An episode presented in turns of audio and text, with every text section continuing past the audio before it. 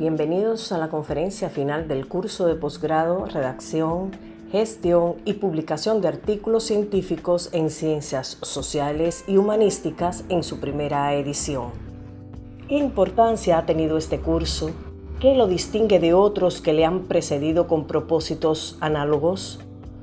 Primero que todo, este curso ha sido una respuesta docente a la crisis generada por la pandemia de COVID-19 en pos del aprendizaje horizontal y el conocimiento compartido.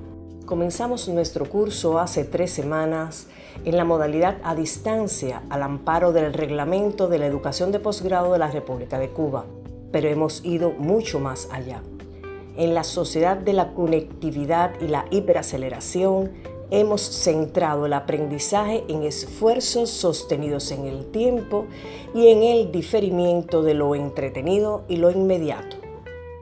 Es así que este curso de redacción, gestión y publicación de artículos científicos en ciencias sociales y humanísticas, cuyos cursistas son de diferentes perfiles, responde a los objetivos de desarrollo sostenible de la Agenda 2030, en especial el objetivo de desarrollo sostenible número 4, el cual propugna una educación de calidad, inclusiva y equitativa en todos los niveles. Concluye hoy nuestro curso de posgrado, el cual se inscribe en lo que la UNESCO define como educación a distancia de emergencia, para intentar garantizar la continuidad pedagógica en contraposición a las capacidades y recursos que habría exigido una educación superior a distancia óptima en condiciones de normalidad. Más que a dirigir y a facilitar el aprendizaje, este curso los ha invitado a ser corresponsables con esta formación.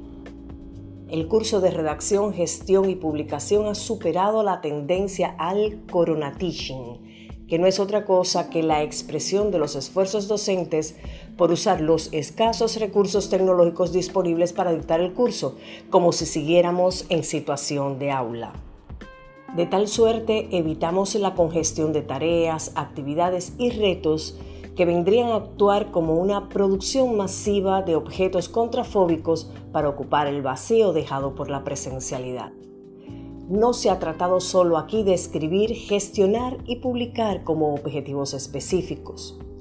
Hemos logrado que los cursistas sean reflexivos, críticos y creativos durante su proceso de aprendizaje y hayan podido desarrollar sus habilidades para aprender a aprender se ha propiciado el aprendizaje colaborativo, se ha mejorado la competencia digital de los cursistas. Los cursistas han sido capaces de comunicarse adecuadamente de forma asertiva y efectiva en las diferentes plataformas tecnológicas. Han aprendido de forma autónoma y autodirigida.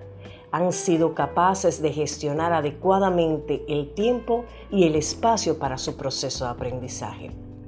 Este curso ha sido un ejemplo de generación, transformación y creación colectiva. Ha sido un ejemplo de superación del distanciamiento social. Hemos sido capaces, los cursistas y la profesora, localizados en contextos geográficos diversos, de transferir, intercambiar, transformar y co-crear conocimientos, habilidades y sobre todo valores.